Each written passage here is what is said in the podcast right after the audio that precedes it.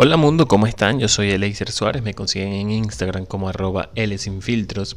Soy comunicador social, locutor profesional y community manager. Soy venezolano, emigrante, un ciudadano del mundo y un soñador.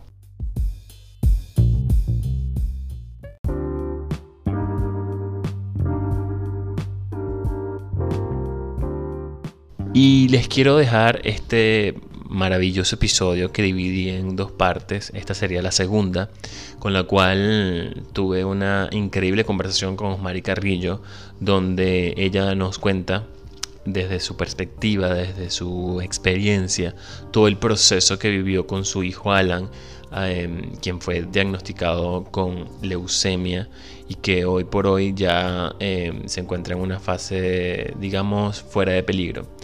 Pero eh, en esta conversación Osmari nos habla de, cómo fue su día a día, de, cómo fueron los peores momentos del, proceso y de cómo buscó siempre encontrarle una solución mucho más em, práctica a este terrible proceso, a esta terrible enfermedad que como siempre he dicho y incluso en, el episodio lo decimos, eh, no solamente afecta al que la padece, también afecta a todos los familiares, a todos sus círculos más cercanos.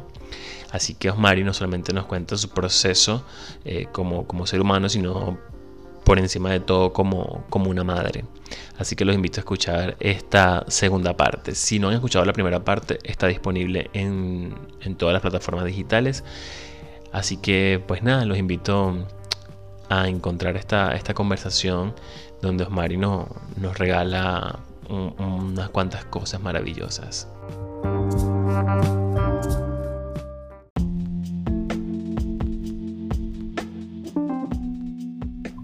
Yo me dispuse a hacer terapia.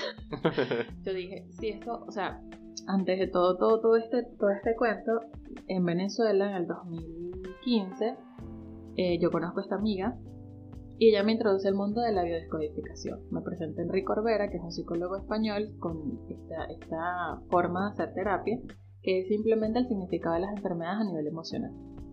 Y sea que dice la leucemia, o sea, ¿qué, qué emociones implica la leucemia? Contacté a un terapeuta de Maracay que se llama Leo Azarac, que es, o sea, lo amo demasiado, o sea, sí, yo creo que sin Leo no fuese podido sobrevivir todo este proceso. Y Em, la terapia con él en ese momento económicamente no la podía pagar. Mi amiga de Maracay me la regala, un amigo de Chile me regaló otra y yo me pagué dos. Entonces como que tuve todo el proceso. Y en la primera me encontré con la sorpresa de que estas enfermedades a nivel emocional tratan de la familia. La leucemia es una enfermedad de la sangre. ¿Y qué te hace ser familia de alguien que compartes la sangre?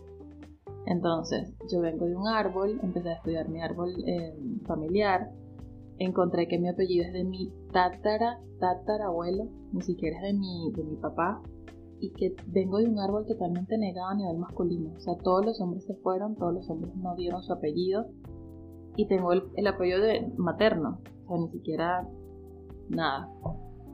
Entonces empecé con mi terapeuta a descubrir un montón de cosas de patrones repetidos y él me dijo, tu hijo simplemente a ese, o sea, o con ese enfoque, está reparando el árbol. O sea, como que tu alma, no sé si estoy hablando muchas cosas o no sé, como que decide, bueno, me, me ofrezco, tipo la película esta, el tributo, claro. me ofrezco, sano yo el árbol.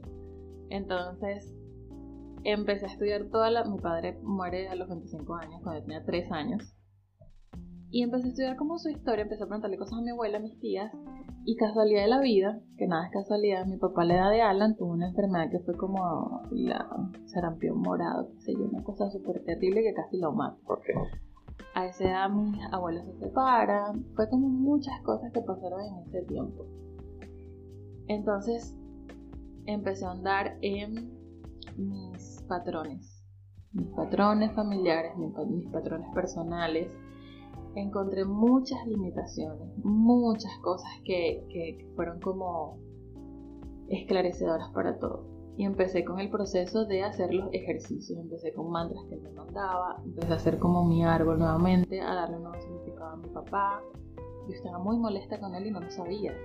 como que te fuiste joven y me dejaste porque me dejaste. Entonces había como una paternidad ahí muy distorsionada para mi mente, ¿no?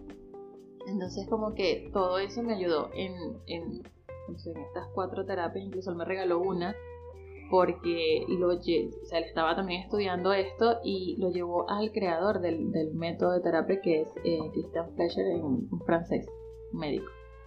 Entonces me dijo, me hizo otra terapia más y me mandó a hacer otros ejercicios. El caso es que yo le decía, si yo sano todas estas cosas del árbol, Alan se salva. Era mi, mi premisa, porque yo decía, yo voy a hacer todo esto porque esto es lo que yo puedo hacer. lo demás está en manos de la medicina. Como tu parte. Claro, lo demás está en manos de la medicina, lo demás está en manos de los medicamentos, eh, del oncólogo, de todo lo demás. Pero mi parte emocional es esa. Entonces, yo soy un ser buscador. Yo soy una buscadora de razones porque como tuve carencias afectivas desde niña, siempre fue como la Osmarela que busca, Osmarela que busca, buscar, buscar, buscar. Incluso yo empecé a preguntar de mi familia muchísimos años antes, cuando mi, tenía unas tías vivas, hermanas de mi abuela, y mi abuela se enteró de cosas de la familia que ni sabía. Entonces fueron cosas como la razón de por qué crecí sin mi papá y sin una figura paterna, porque a esto descubro que tú puedes tener un papel biológico fallecido o que no está contigo, pero puedes tener una figura paterna significativa, una tía. Ni siquiera tiene que ser un hombre. Exacto, algo simbólico en tu mente de que, que, cubre esa, esa, faceta. Ese puesto estaba vacío. Siempre, toda mi vida. Entonces, claro, hubieron como. Recuerdo que un día él me dijo: Alan es, eh, es nieto del único personaje de tu clan masculino que fue como que muy tajante. Porque yo vengo de una familia de, a nivel paterno, eh, donde mis tías son muy fuertes de carácter. Como yo me hago cargo, claro, al faltar el papá, la mamá es la que, entonces mi abuela siempre ha sido la dura, la que esfuerzo, que crió sola con sacrificio, sacrificio, más sacrificio. Entonces es como el hombre queda a un lado. Entonces mis tíos y mi papá fue como, no, bueno, ustedes son las del, son hombres, pero, pero no tienen la figura ni la representación porque las mujeres somos las que tenemos los pantalones, la fuerza de la cosa. Y bueno, mi papá fue contra, contra el rebaño total, o sea, mi papá, mi papá fue, se casó con la mujer que ninguna de las familias quería, que era mi mamá, eh, y fue en contra de todo. Mm. Y falleció. Entonces es como, y falleció súper joven. O sea, 25 años estás empezando a vivir. Sí, obvio. O sea, y era el tipo más acelerado del planeta. Todo el mundo me dice lo mismo. Y yo creo que era porque se iba a morir. O sea, como que su alma dijo, me voy rápido a esta tierra, tengo que mover. Tengo que hacer todo lo que tengo que hacer. Claro.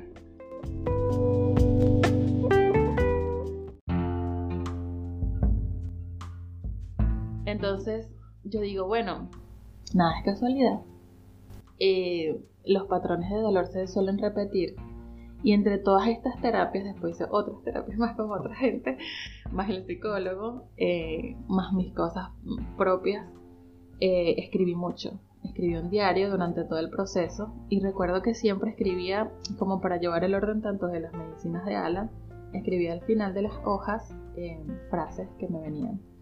Y, y en estos días estuve buscando, leyendo y me di cuenta que lo que más escribía era hoy todo está bien, él está bien hoy. Era como, em, me, clínicamente está estable, entonces todo está bien. El único que existe era hoy. Y había algo en terapia intensiva que duramos 40 días en terapia intensiva, 40, sin salir. El niño dejó de caminar, dejó de todo, perdió toda la fuerza muscular en la cama.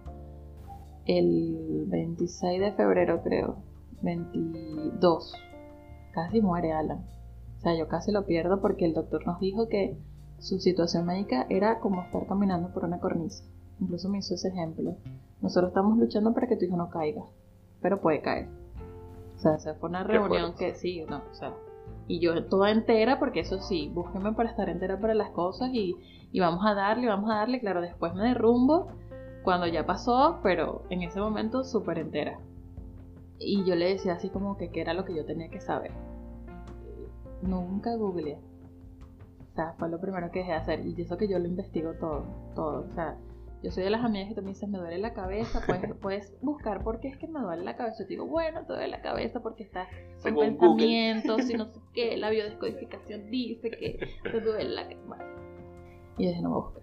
Yo voy a dejarme guiar, yo tengo que confiar en esta gente porque yo no voy a hacer nada igual, si sé o no sé. Y recuerdo que había un reloj en, en terapia intensiva, son como habitaciones de cristal. Ok. Los médicos y los enfermeros están al frente de ti y te ven siempre. Todo está prendido siempre. En la noche apagan una que otra luz, pero está claro igual, o sea, no puedes dormir prácticamente. Y los sonidos de la máquina, del tu, tu, tu, tu, la cosa. Ese día el doctor me dijo, bueno, Alan necesita como superar esta etapa, no le podemos parar la quimio porque la leucemia avanza.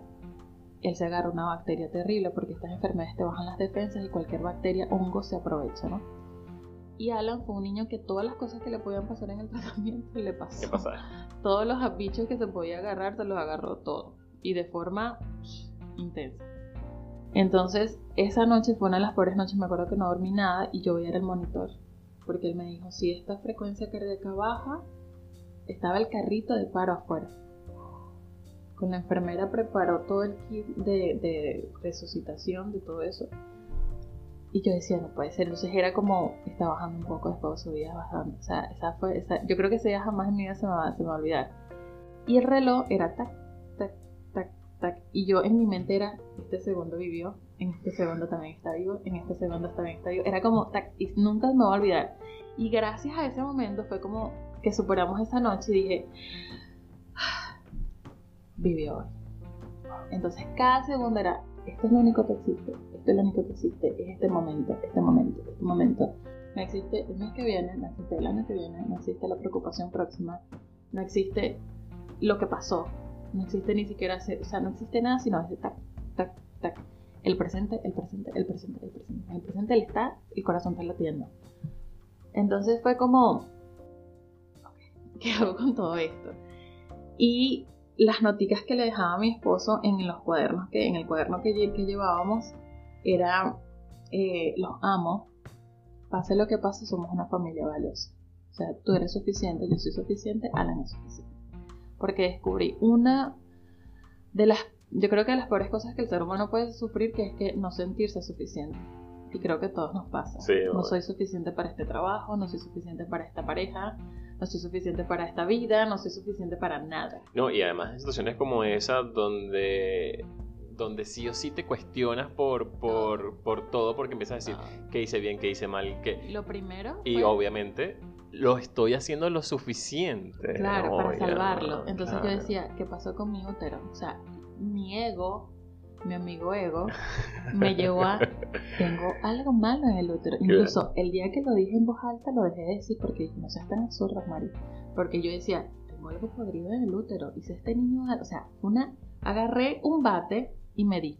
Con toda la fuerza que te puedas imaginar. Fueron 11 días en terapia intensiva en aislamiento. O sea, mi marido no podía entrar. Sola.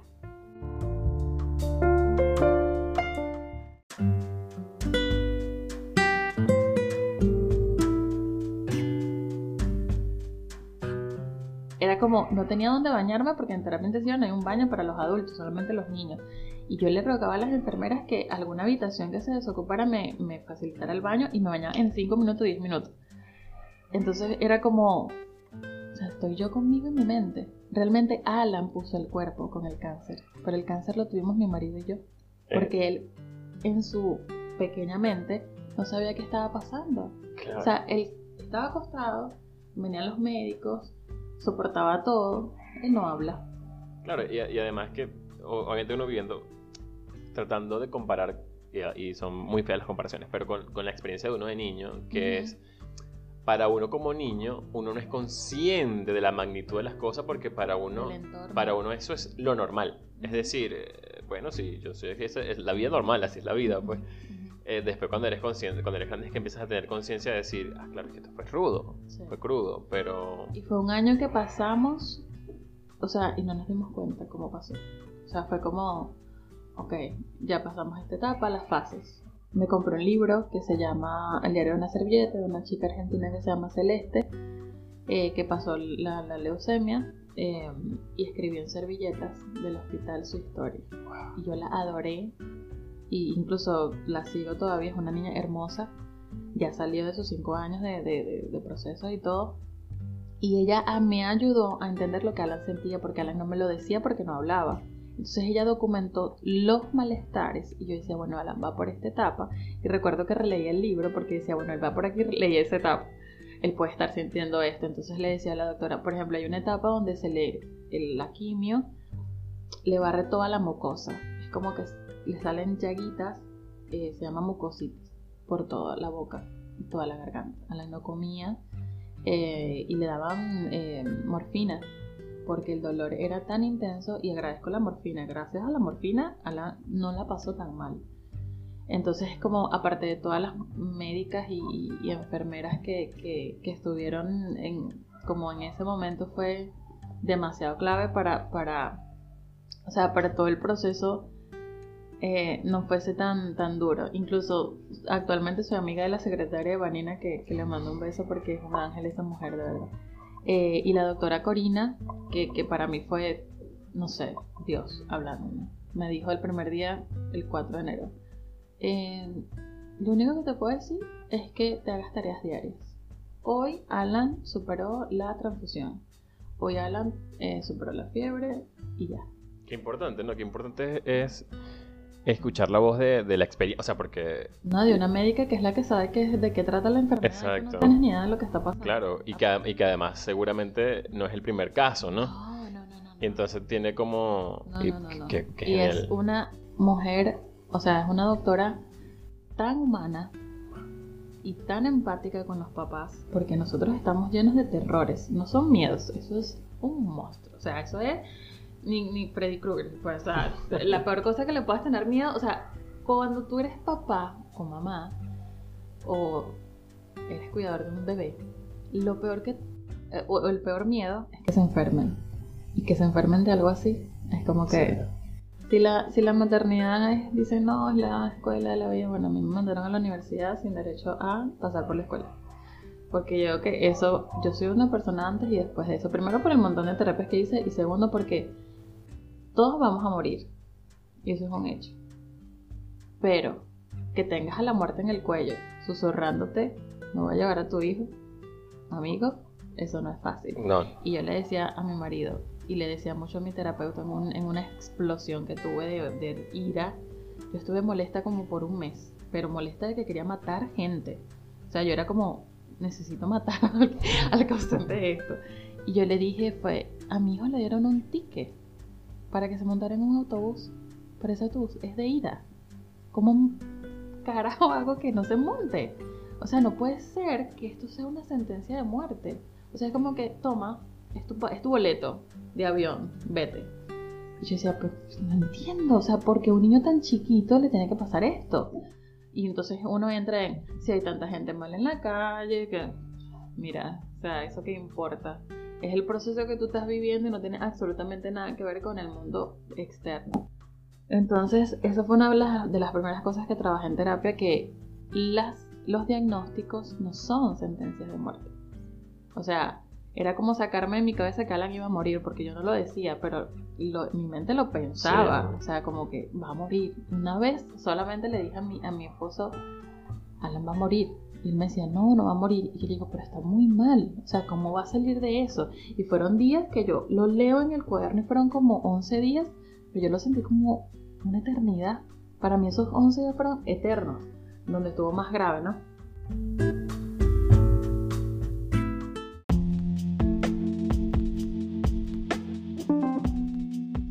Entonces ahora yo sé que eso es un regalo.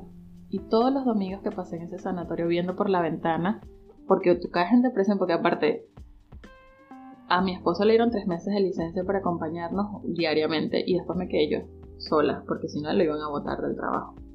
Entonces fue como, iba dos veces por semana a mi casa, a medio dormir, porque sentía que si yo no estaba en el sanatorio con Alan, no, Alan no estaba bien cuidado o algo así.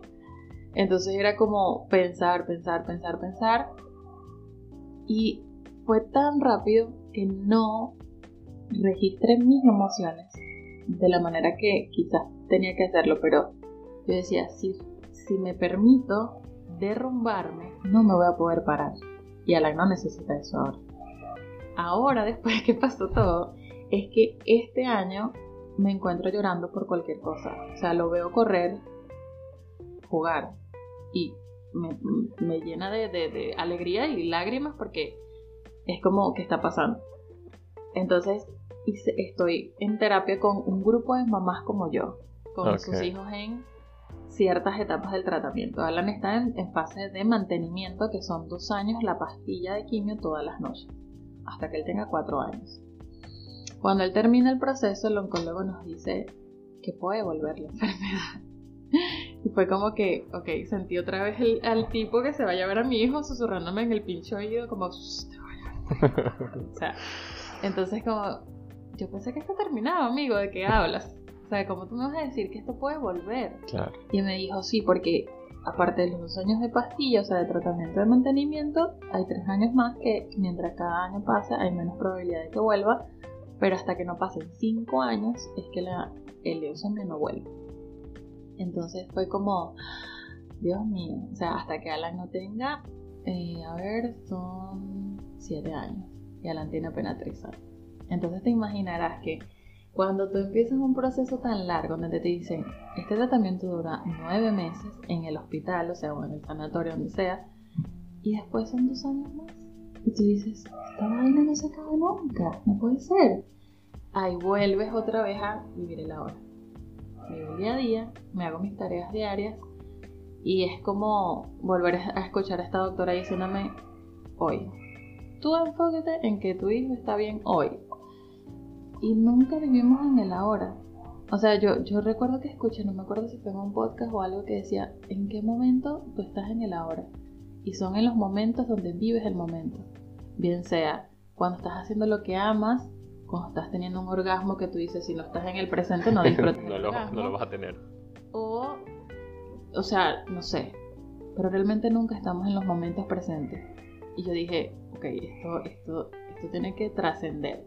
O sea, esto no puede, esto no puede pasar porque estamos tan automáticos y como tan dormidos en el día a día, en ir al trabajo, volver al trabajo, pagar las cuentas, eh, comprar esto, que nos olvidamos de lo esencial. Y lo esencial eres tú, siendo tú, sin ese montón de etiquetas. O sea, yo me despojé de todo eso. Es lo que te decía, o sea, yo estudio ingeniería, tengo un bebé, soy hija, soy esposa, pero soy yo. O sea, soy ser tal cual me creó mi creado. O sea, a veces me, no digo Dios porque la gente dice, ah, Dios no existe. Entonces digo, bueno, que tú creas. Pero, pero son tus creencias y está bien. Claro. Son válidas también. Entonces como es respirar el día y decir, ¿cómo voy a vivir hoy? Es no olvidarme de eso. O sea, lo primero que hago en las mañanas, que me costó hacerlo, que me costó llevarme ese hábito, es, estoy respirando, ok. Y volteo, está mi hijo, está mi marido al lado, ok, tengo una casa linda y tengo un buen trabajo y ¿qué voy a hacer ahora? ¿Voy a sufrir? ¿O voy a vivir? ¿O voy a aprender? ¿O voy a llorar? ¿O la voy a pasar mal? Porque nos paramos y saltamos de la cama y no pensamos ni un simple segundo. Y es tan trillado esto, tan trillado, porque lo escucho tantas veces y digo, ¿realmente la gente lo aplicará? O sea, pregunto yo, la gente que, que dice esas cosas lo aplicará porque realmente es tan básico pero sin eso yo no podría sobrevivir con la idea de que mi hijo en cualquier momento recae. Entonces yo dije, yo tengo que vivir esto sí o sí como una ley.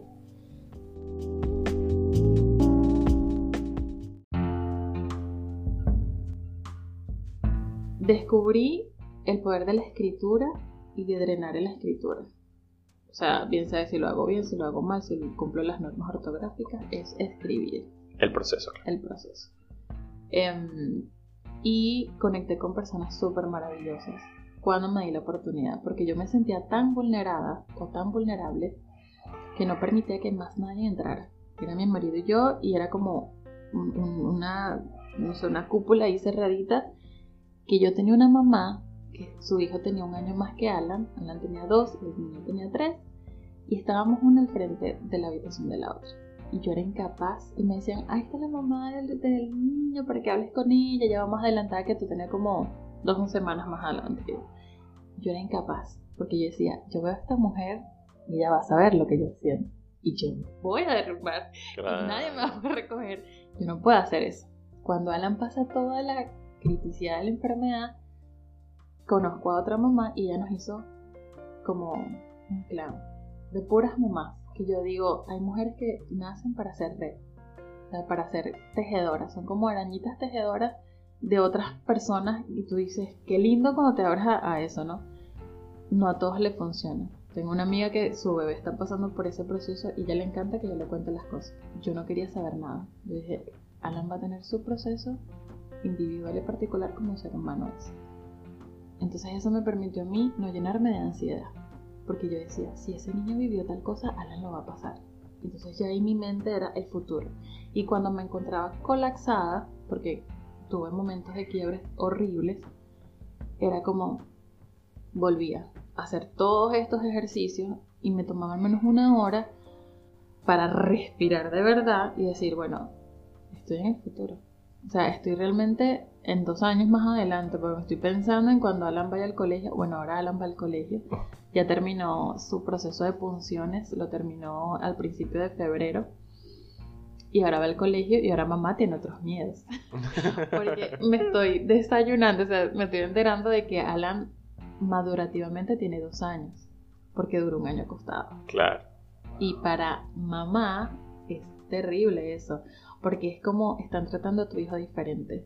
Y esa diferencia fue la que yo sentí toda mi vida por ser hija de una persona que falleció ay, pobrecita, ay, no tiene papá. Entonces te agarraban los cachetes yo odiaba eso. Entonces yo toda mi vida luché con mm, mantenerme sobresaliente con mis estudios para hacer sentir a la gente orgullosa porque es que mi papá murió.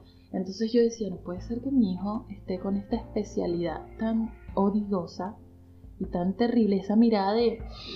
Oh, entonces yo decía, no puede ser que yo tenga que condicionarlo de, no, lo que pasa es que Alan pasó por este proceso. Entonces digo, bueno, otra cosa que trabajar. Esto no termina nunca, porque mientras haya vida hay cosas por aprender o desaprender. Wow, wow.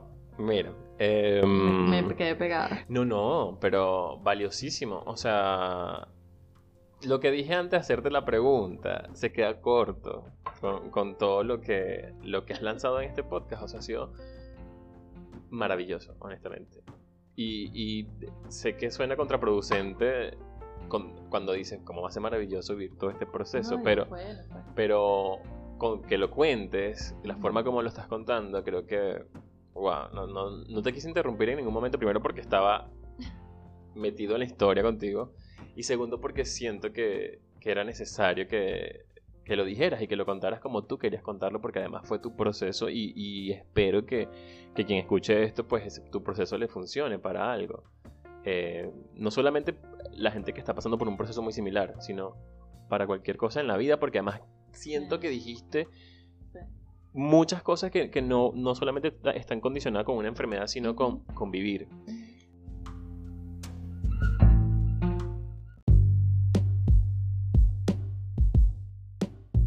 Yo cierro el podcast siempre eh, preguntándole a las personas eh, cuáles son tres cosas maravillosas en su vida.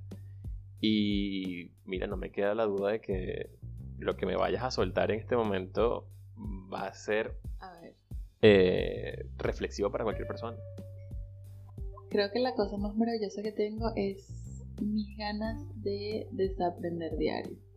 O sea, las ganas que tengo de descubrir quién soy realmente porque nos enseñan a hacer con todas las condiciones. O sea, nuestros padres o cuidadores principales nos crían con sus cosas, sus crianzas, creencias, costumbres, el entorno nos condiciona, el país, nos, todo nos condiciona.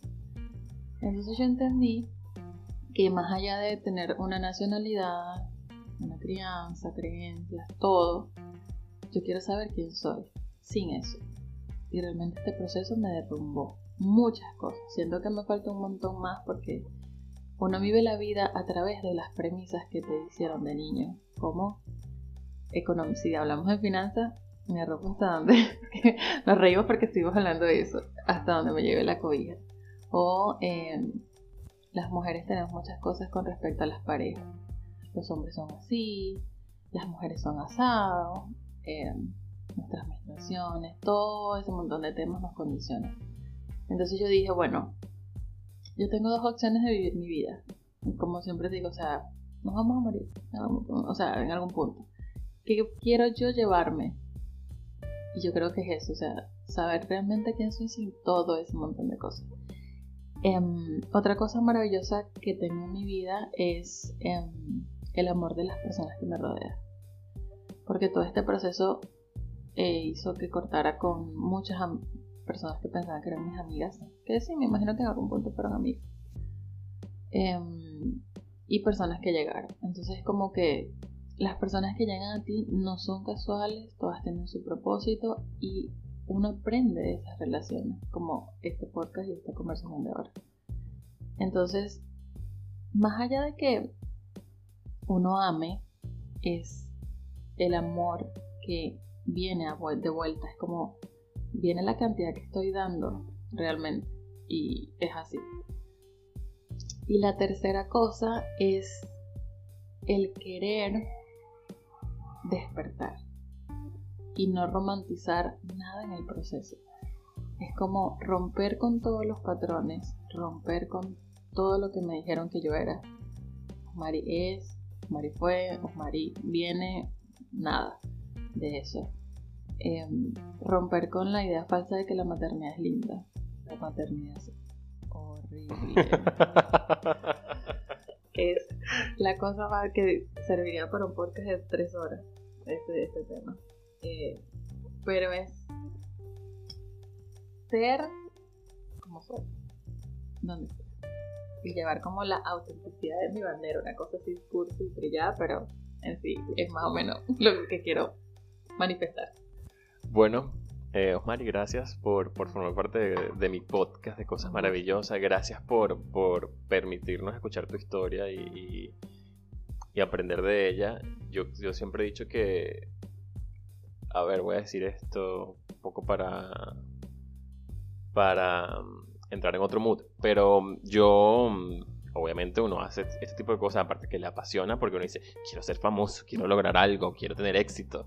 Em, pero he descubierto, honestamente, en estos pocos episodios que ya llevo, que uno aprende muchísimo más de la conversación de lo que uno en un momento está dispuesto a aprender. Y estoy seguro que cuando vuelva a escuchar este episodio para editarlo, o cuando vuelva a escucharlo porque me gusta cada tanto volver a mis episodios y, ver qué tanto hemos crecido, termino aprendiendo, es como releer un libro. Entonces, agradezco profundamente que te hayas tomado eh, el permiso de, venir hasta acá, hasta este podcast, a contarme tu historia, a hablarnos, a, conectarnos además, porque como lo dijimos al comienzo, estábamos totalmente desvinculados más allá de un like o, de ver, ah, mira, está haciendo esto, ok, sigamos.